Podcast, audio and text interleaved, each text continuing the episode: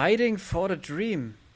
And with that quote, warm welcome to another episode of Inspiringly Different or Inspirierend Anders. It's Luca again, and we go back to the US one more time and say a happy welcome to Steve Zambrano. Hi, Steve. Hey, Luca. How you doing? Thank you very much for having me this morning. I'm doing good. So I will uh, fire back that question to, to you. How are you doing? well, uh, I am fighting for the dream out here in Texas. Um, fighting for the dream. Uh, Which dream are you fighting for? You know, uh, you know, my life dream, the American dream, the um, uh, the dream of my family, um, all of the above. Uh, you know, it, it, it, the the nexus of that um, kind of response or that quote. Um, it's a funny story. Um, I used to work with a coworker here, great great friend of mine. Um, I consider him um, a, a, mentor and, uh, and, and a, a, best friend of mine, and um, certainly going to be a lifelong individual that I think about fondly. No longer works with me, but uh, he was a little bit uptight, but very, very corporate, if you will. and, mm-hmm. you know, obviously had a very stressful job. and one of the things that he would say, when someone would ask him how are you doing um, and and uh, and um, you know how's your day going is he would say um, uh, uh living the dream and um, you know so when when we became close friends um, probably about half a decade ago now um, I always told him you know you're not living the dream you're fighting for it so uh, in my mind um, you never fully accomplish the dream. You're always working towards another end goal. Um, you're always um, uh, continuing your path um, until um, that next step. And so he said it. That's quite deep. you know, it, I, thank you. I appreciate it. Um, he said it in a bit of a begrudgingly way, and and I said it in a bit of a sarcastic way back to him. Um, but you know, for me, it, it, it's evolved and it's become truly. I am fighting for the dream, and every day someone asks me, "How are you doing?" It it I remind myself with that one saying, I, I am continuing to hmm. fight for the dream, and um, what I'm doing at that particular moment is working towards my end goal of having a better life and becoming the best version of myself that I can. That is a that is a very very good way to remind yourself like about your about your your goals your targets your visions um, your dreams uh, if you just remind yourself every day with this uh, with this quote that you just answer like automatically oh fighting for the dream. How are you doing steve? Fighting for the dream? Yeah. Still fighting. Always fighting. Yeah, uh, steve can you can you can you tell uh, the people what you just told me where you're where you are coming from right now? Yes, um, right now I am in my office here at Frisco, Texas, just about twenty minutes north of Dallas, Texas, in the United States. Um, I um, out of my um, corporate office here at 4Web Medical, uh, which is the headquarters of um, uh, Web Incorporated.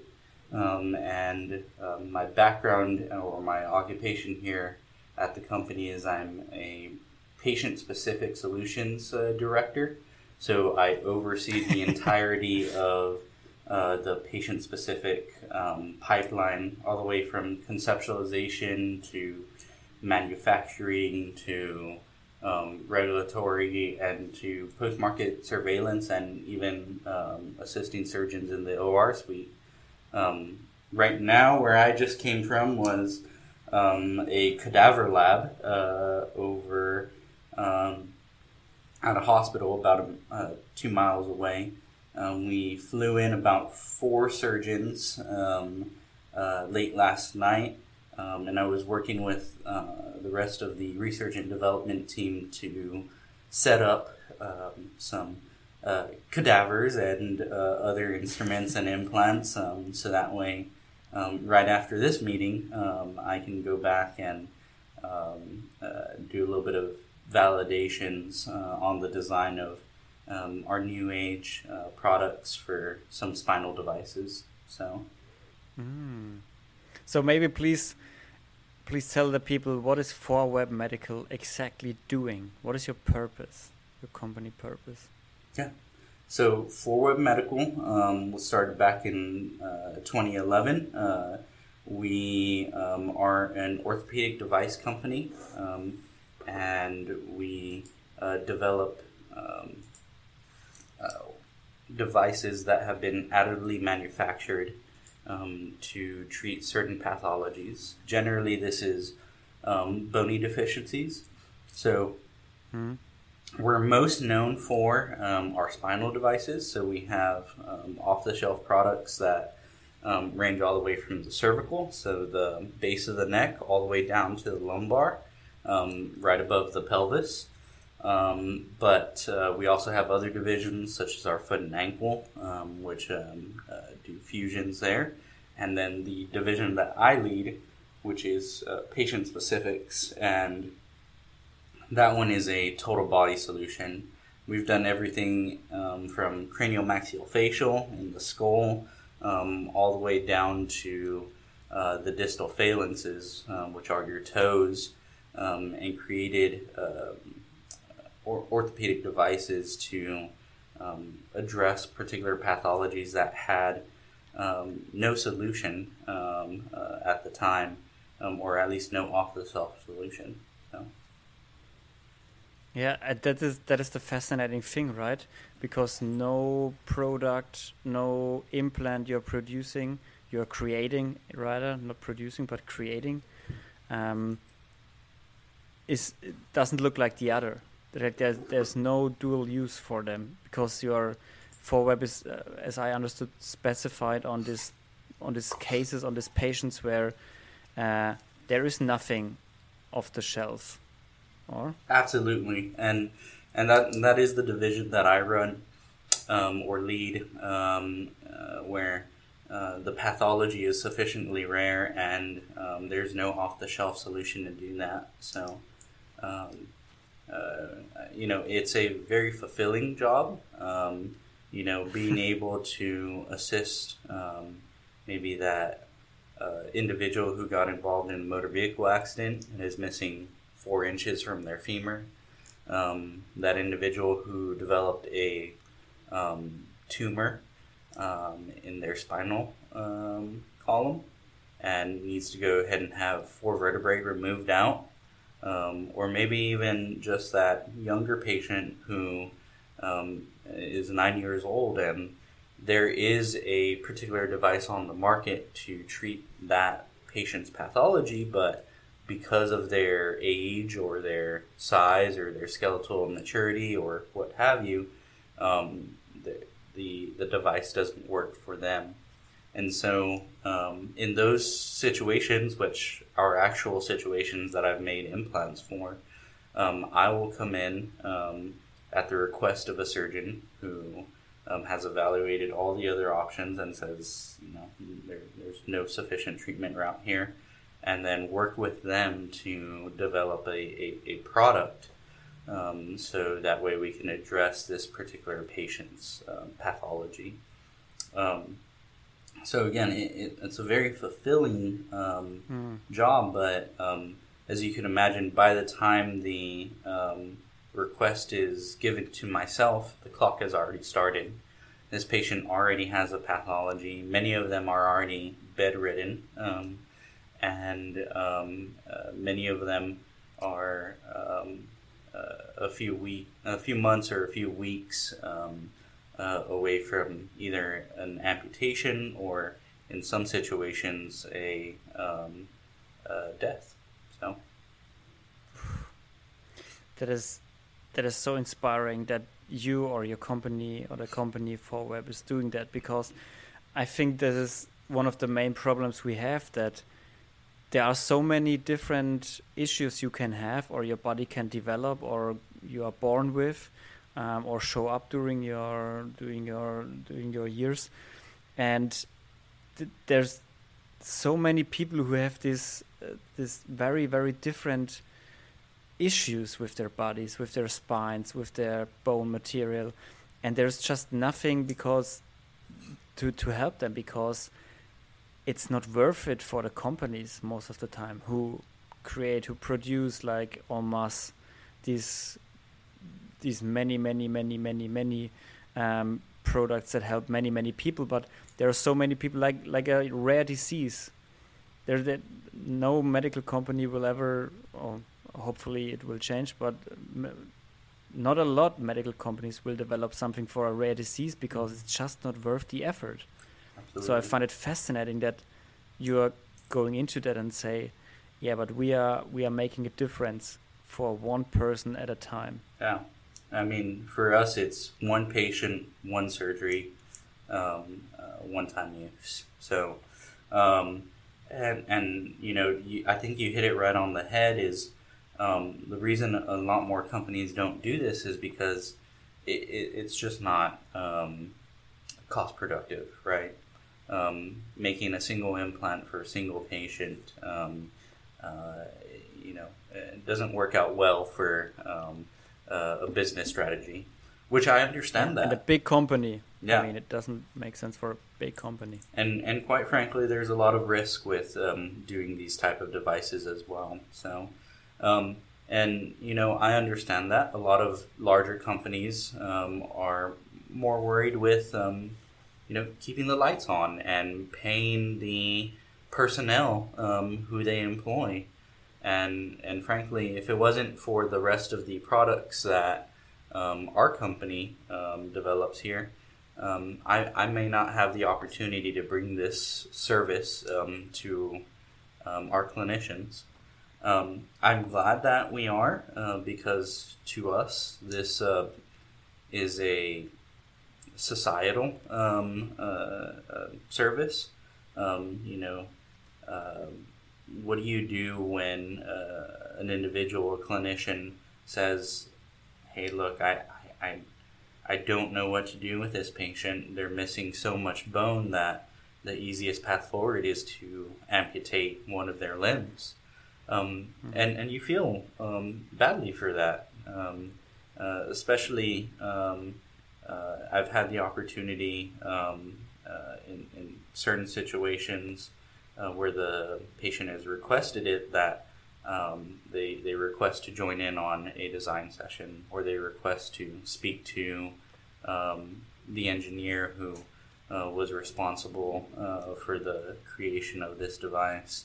Um, and and you hear their stories and you're able to connect that more um, to what you do and it brings it all that much more real um, mm. uh, you know uh, the first time that I was in an OR um, for a device that I helped um, develop OR means operation room or? operation room yes correct yeah.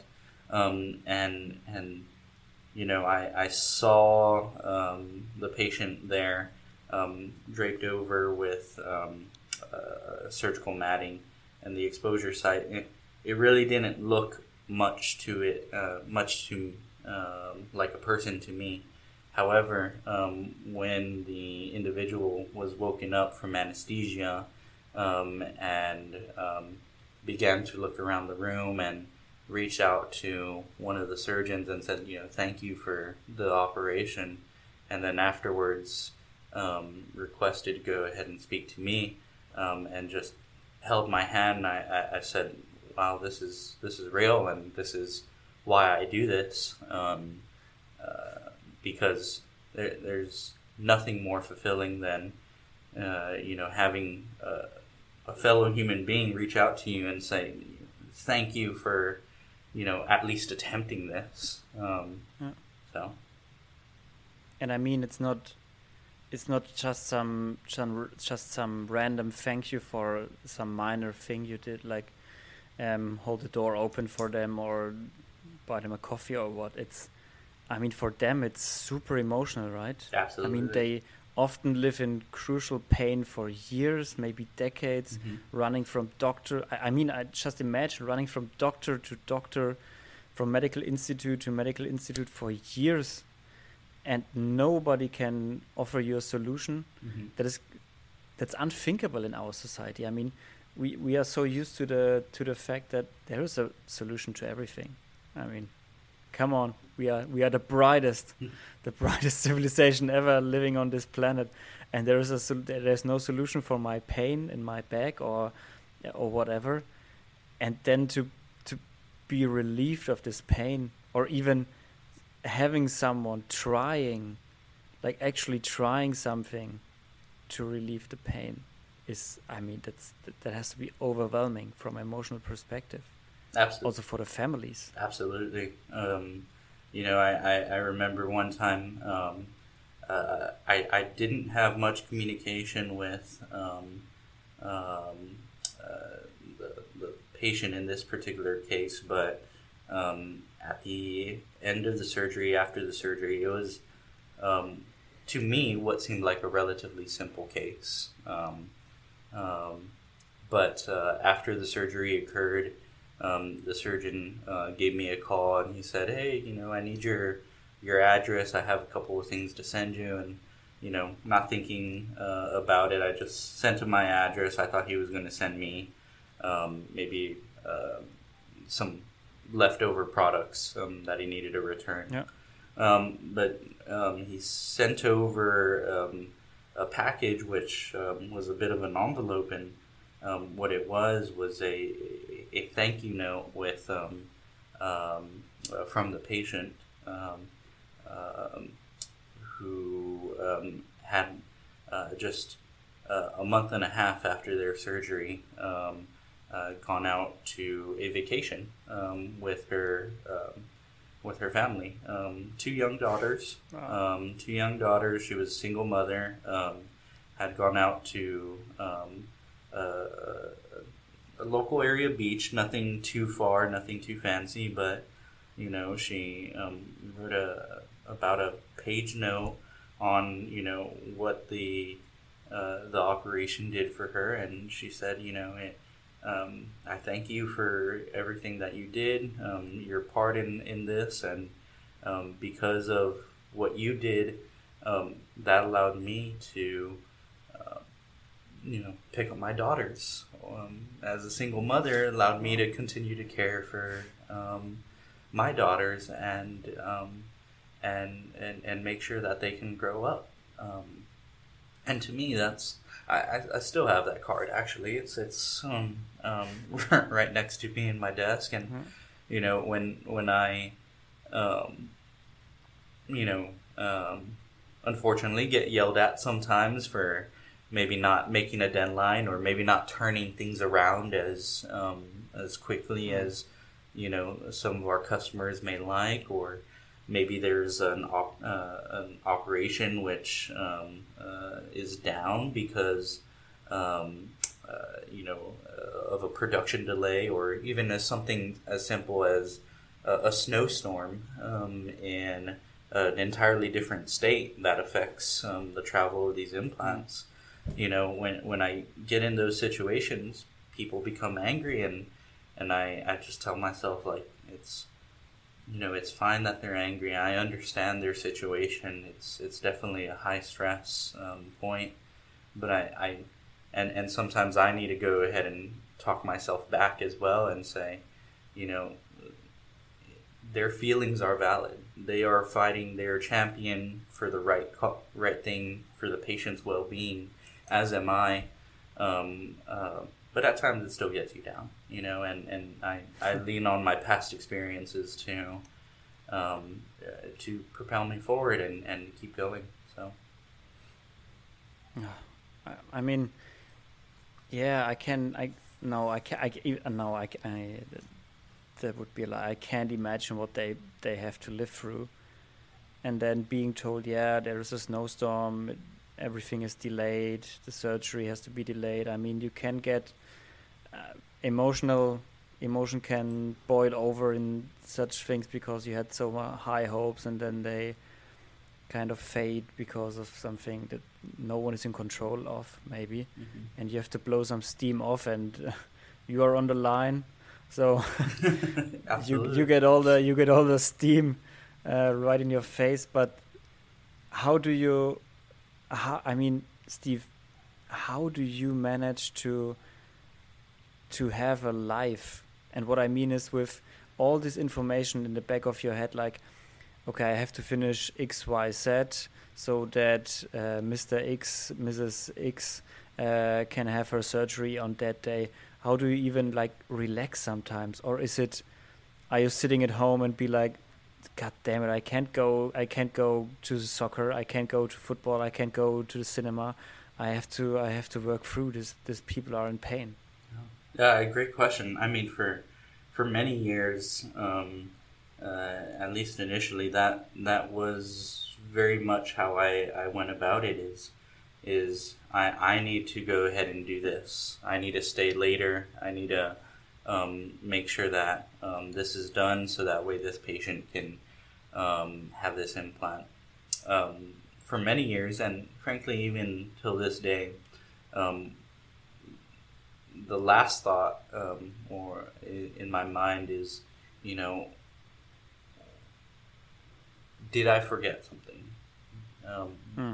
You know, what what am I missing um, in order to um, make sure that all the cases that we're balancing, um, which could be two dozen, three dozen at a time, um, in various different states, um, what am I missing? Um, uh, because each one of these has um, a surgery deadline, and and if I don't ensure that each step is on track, then there's a potential that this patient who may be flying from out of state to visit this particular surgeon in another state, um, uh, maybe taking time off from work to go ahead and um, have this surgery, um, uh, um, or potentially even um, uh, because they don't get surgery in this time frame, may not be able to pay for it because of their insurance coverage.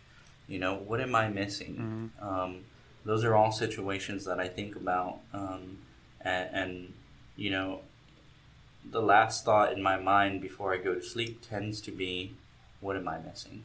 Um, and and for many years that that was a bit of a problem um, uh, um, because it, it, it's a very taxing um, uh, type of process. But you know, um, I've since learned to go ahead and be better, um, better as an individual, better as a person, better as a friend, a son, and and um, I find that if I take time for myself, I can be a better um, uh, custodian of my group as well. Um, if I have the right mindset, if I um, exercise, um, if I eat right, um, if I spend the time with good friends and, and, and family, that that inspires me to be better at my day to day.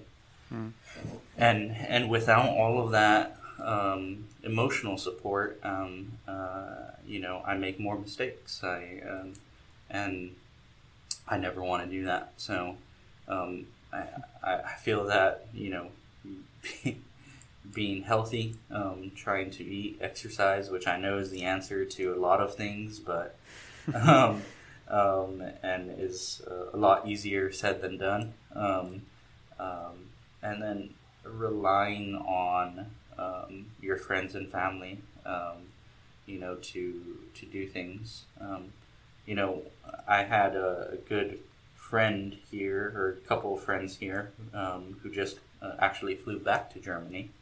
Um, their name was Oh, nice. Regina and Philip. Um, and, you know, the other day we were having this conversation about, um, you know, how, how do you work through life and what's the best um, thought processes.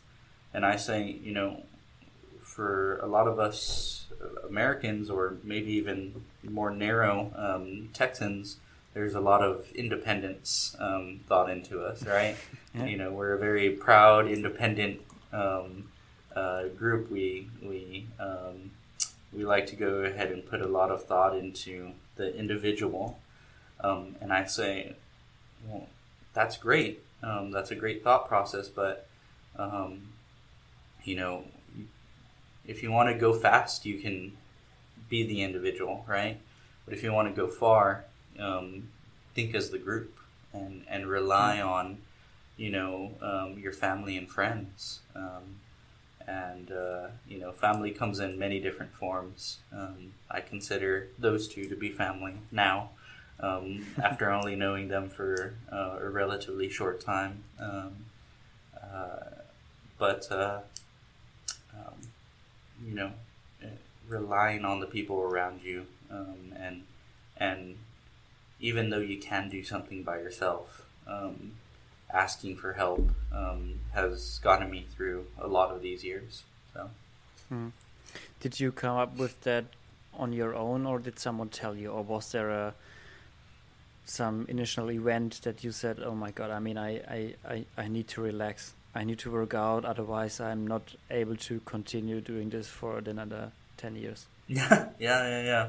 You know, I, I always try to surround myself with better people um, uh, compared to myself. You know, I, I, I look for the friends and uh, um, uh, and family that I think, oh, I aspire to be them. I aspire to have this trait, um, and um, I look out for those type of people and, um, uh, and, and bring them into my circle um, and and try to spend additional time with them.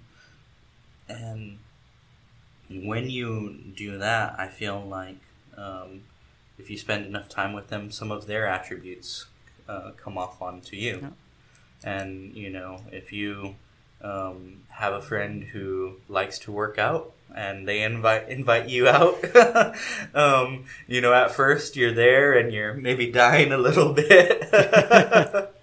You're dying for sure. Yeah. First time you try to go to the gym or try to work out with someone who's used to it you're for sure feeling your body in the next week. Yeah.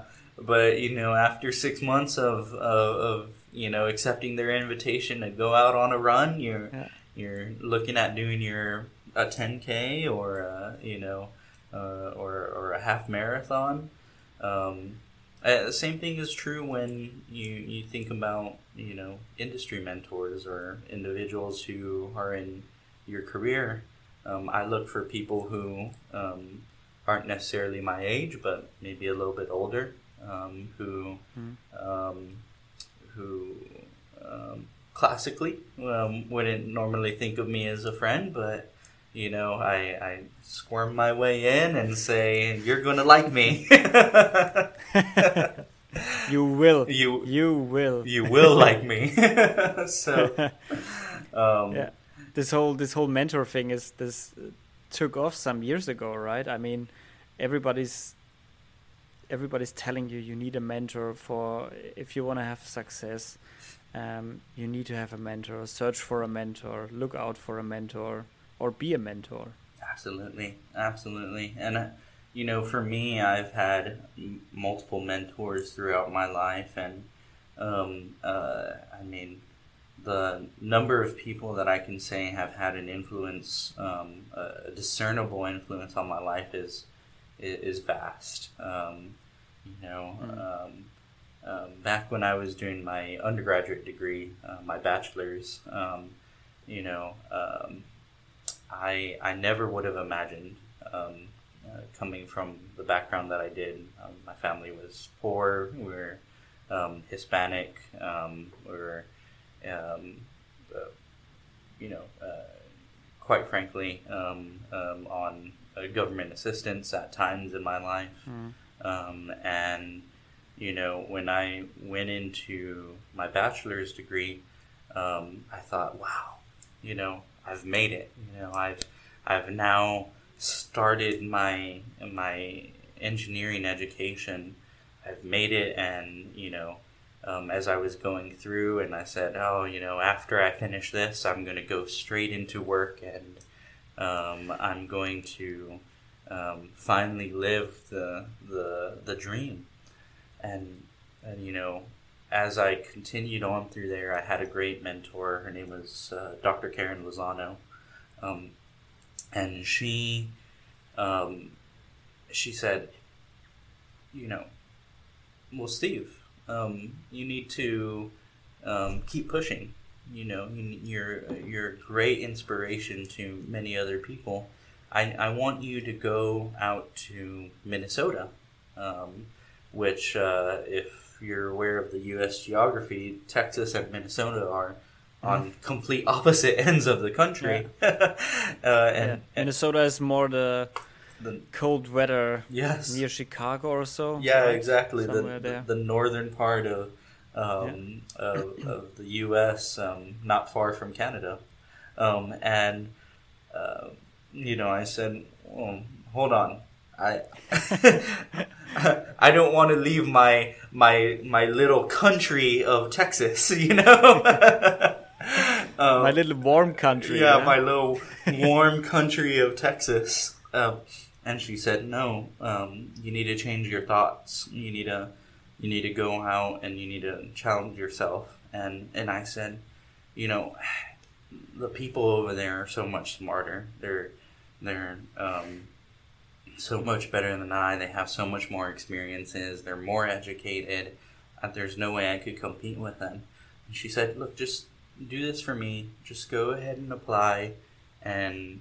you know, consider it. And, and so I applied. I, I, I said, hey, you know, um, I want to go ahead and um, look at this um, opportunity. And I was accepted. And um, frankly, it, it allowed me to travel out to Minnesota, which at the age of, oh goodness, I would have been,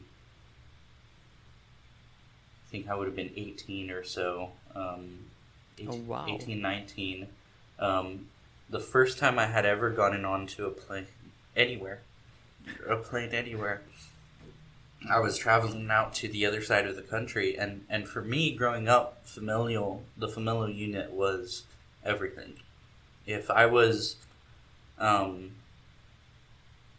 you know, twenty miles, thirty miles away from my familial unit, that was too far. You know, um, and, panic attack. Right, exactly. Um, and and that's just the culture on how I grew up. And you know, mm-hmm. um, when I when I said um, I'm going to go ahead and fly out across country, my my family just thought, "Oh wow, what are you doing? You know, what's going to happen if you know?" Uh, um, you get in a crash or a medical emergency or something, who's gonna save you out there? And I said, I, I don't know.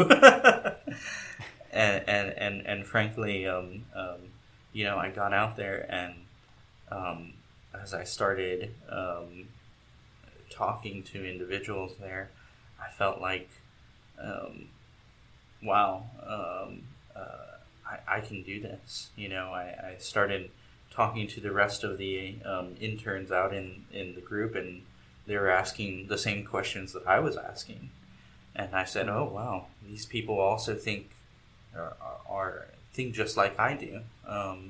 They they don't have the solutions um, that I thought they were going to have. I'm not as far behind as I thought I was. And then as I the program kept going, uh, I found people who wanted to collaborate with me, and they and they said, "Oh well, you know, you're doing such a great job. We want to start working with you more." And and then you know, towards the end of it, um, um, I went up and I did my last presentation, and they said, you know, hey, you were the best of the program. We we, we want to continue working with you. And I thought, wow, these there people from prestigious universities in this program, and and and you know, the program managers want to continue working with me. You know, that's that's so. Um, I, feel so grateful, you know? And and had I not taken that one opportunity to just take me out of my comfort zone, take me out of my um, my my city, my state, um, and and push me on that, then I, I, I don't know where I would be. Mm. Certainly not there where you are now. No, for sure. Absolutely not. And and even um, in that same program, uh, another individual named Frank Snowden, who has since passed away, uh, ch- challenged me even further. He said, "You know, what do you plan to do after you graduate?"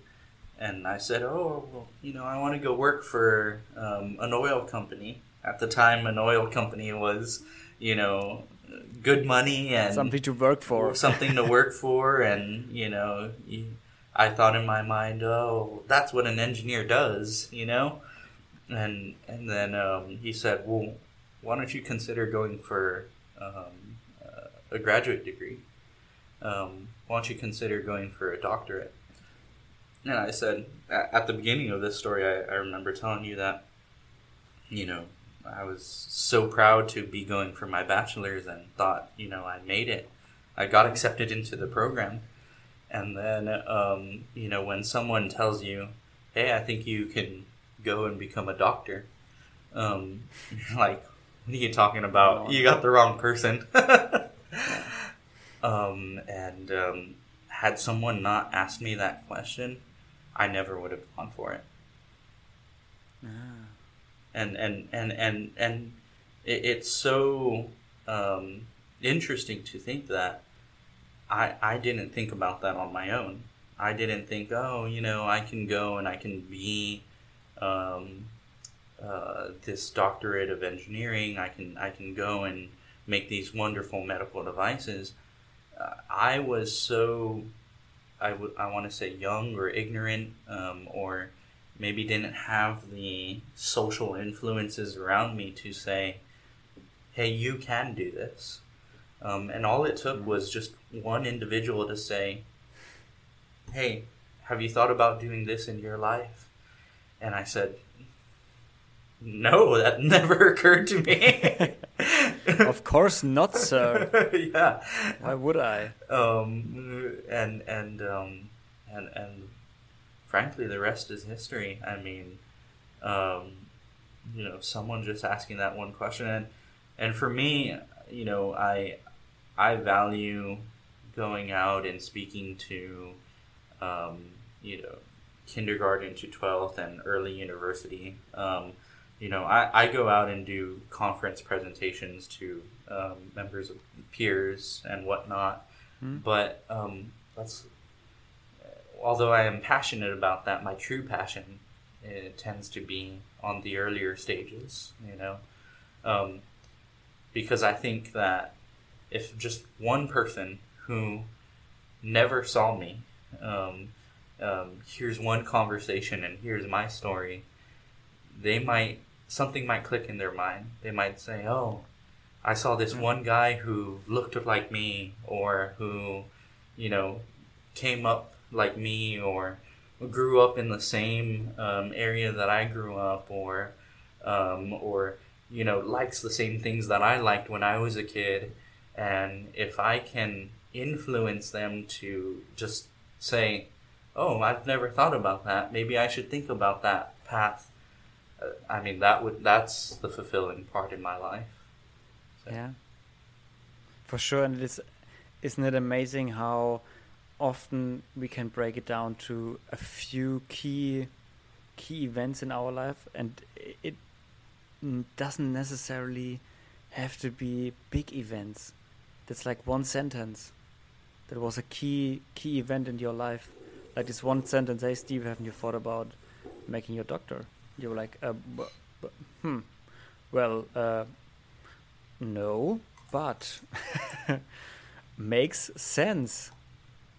And as you say there are so many examples of people who who had this kindergarten talk who were in kindergarten and someone uh, was there talking about his dreams, his job, his visions, his whatever, um, his inspiration, and even if you only catch one kindergartner, mm. or what's it called in? Uh, because I'm I'm always confused. No, kindergartner. kindergartner. Yeah. Mm-hmm. If you catch one kindergartner, then it's one more good person on earth, like one more kid pursuing his dreams from from small on like not waiting not wasting years maybe decades making some degrees that are not fulfilling their lives not fulfilling their strengths and weaknesses, but really going for their passion. Absolutely. And I th- and I think we can we can all need more of that, Steve. We can all need more of that for sure. Absolutely. Yeah. Ah, Steve, there was. Uh, can you believe it? We are already at 45 minutes or close to 45 minutes. that was a quick time. Yeah. There was a quick time. And I know you're a busy man and I don't want to steal too much time from you, but I would be uh, so happy if we can meet again in a few weeks, in a few months, if you'd like, and just record another one of these things. Absolutely. Um, I think there's so much more to um, be said, yeah. and um, uh, you know, so much more about um, you know that I can learn from you, and and hopefully uh, maybe one thing that you may be able to learn from me. Um, uh, but I, have really enjoyed talking with you, um, Luca, yeah. and and really valued this um, opportunity that you've given uh, me here, and um, you know I, I just um, want to say for anyone who's out there and who's listening is, you know, just keep trying. Um, never give up on yeah. on what your dream is, and um, and if there's if you ever feel lonely or um, lost, um, don't be afraid to go ahead and reach out to the people around you. Um, you'll be surprised by the level of compassion that a stranger can have um, or um, you know a, a, friend can have if you just speak to them. And so, um, for for all of us out there, I, I hope that we keep in mind that um, I don't know what the answer to life is, but I know that my um, life goal is to be the best version of myself that I can be. And I think that if um, more people in the world were to follow that same mantra, then um, the world may be a little bit of a better place. And I think that's all we can hope for is try to be the best version of who we are and and and be compassionate to those around us because you truly don't know um, what they're going through in that particular day. So. Yeah, and it's you're such a good role model in this because what I always have in my mind is this is this one quote, and I'm not sure who said it, but um, it isn't that easy to change the uh, to change for everybody a little bit of the world, but it is much easier to change for a few people their whole world. And I mean that is exactly what you are doing. You're changing for a few people, or you're trying and you are doing it changing for a few people their whole life to be able to hold their children again, to go out to the beach again, to stand upright and to don't live in pain for their for their for the rest of their lives with your work and also motivate and inspire people with going out of your comfort zone. And I think that's it's not about that it doesn't have to be no not everybody has to be an Elon Elon Musk. Right. Absolutely. Like, not everybody has to be. Not everybody can be, and most of us can't be. And I think for us, it's our main challenge is to just try to change the world for a few people and make it a little bit brighter. And if everybody is doing that, we would be amazing what kind of world we are going to live in a few years, in a decade from now on. I would say, Steve, um, we skip the questions and bring it at the end. Uh, we, we, we, we will pass them through at the end uh, via text.